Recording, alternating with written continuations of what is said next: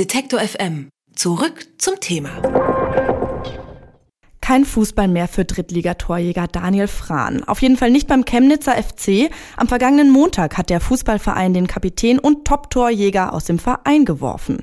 Grund dafür ist Franz Nähe zur rechtsradikalen Szene. Der nun ehemalige Kapitän gilt als Sympathisant der rechtsextremen Fangruppierungen KOT Chemnitz und der nun aufgelösten Gruppe NS Boys.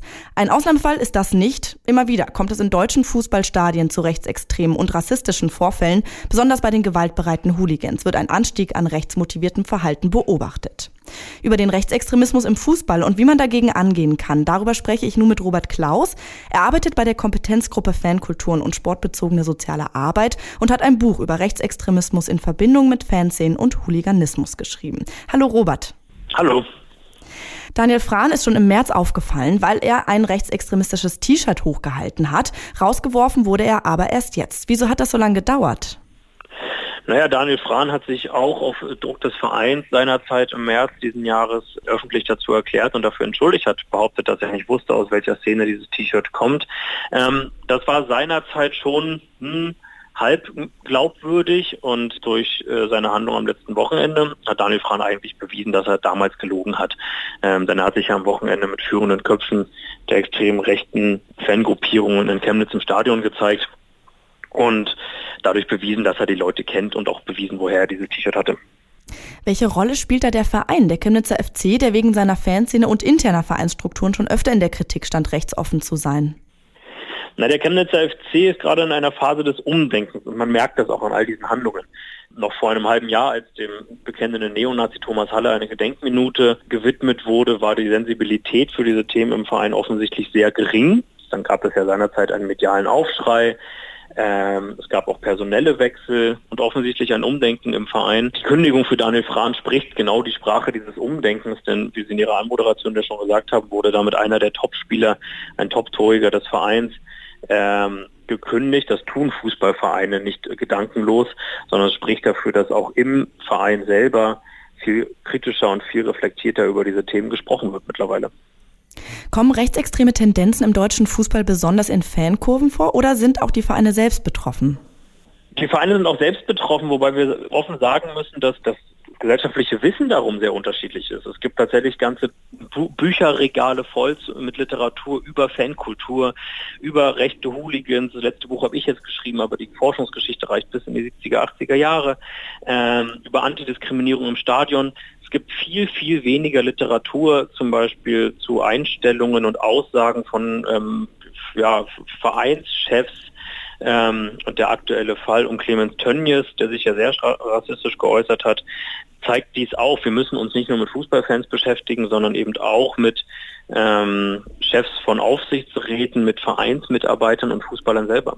Du hast es jetzt gerade gesagt, besonders Hooligans werden in der Fußballszene mit Rechtsextremismus in Verbindung gebracht.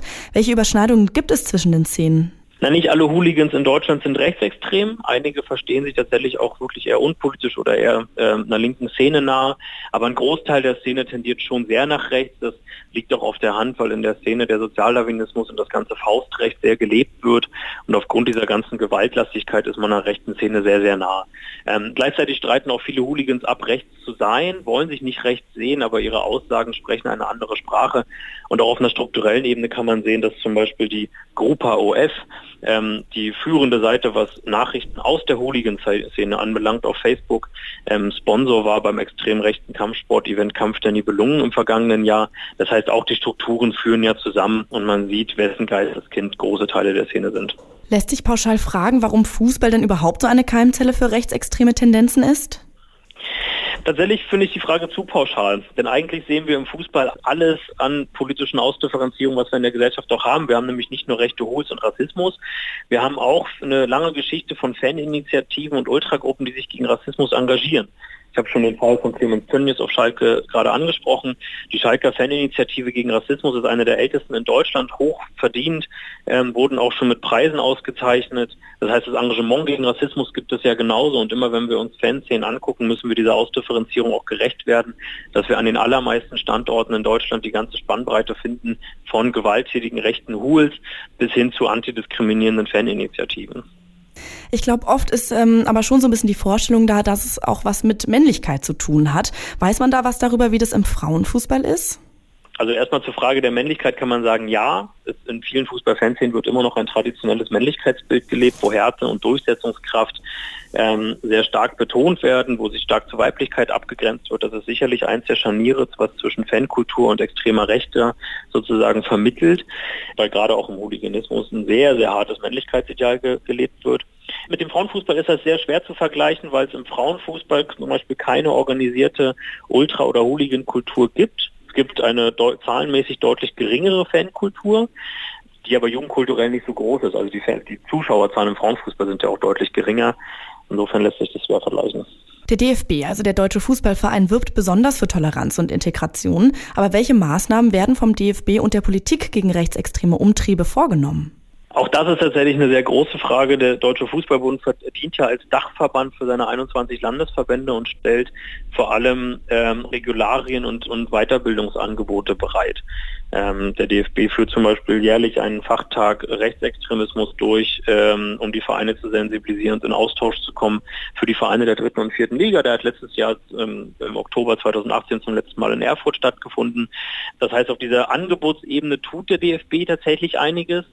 Gleichwohl muss ich zugeben, dass ich mir manchmal wünschen würde, dass der Verband auch sich öffentlich schneller positioniert, denn auch in der Debatte um Clemens Tönnies hat es jetzt ein paar Tage gedauert, bis sich ähm, Kakao in einem Interview auf der DFB-Homepage ähm, zu Wort gemeldet hat und dort auch eher zurückhaltend.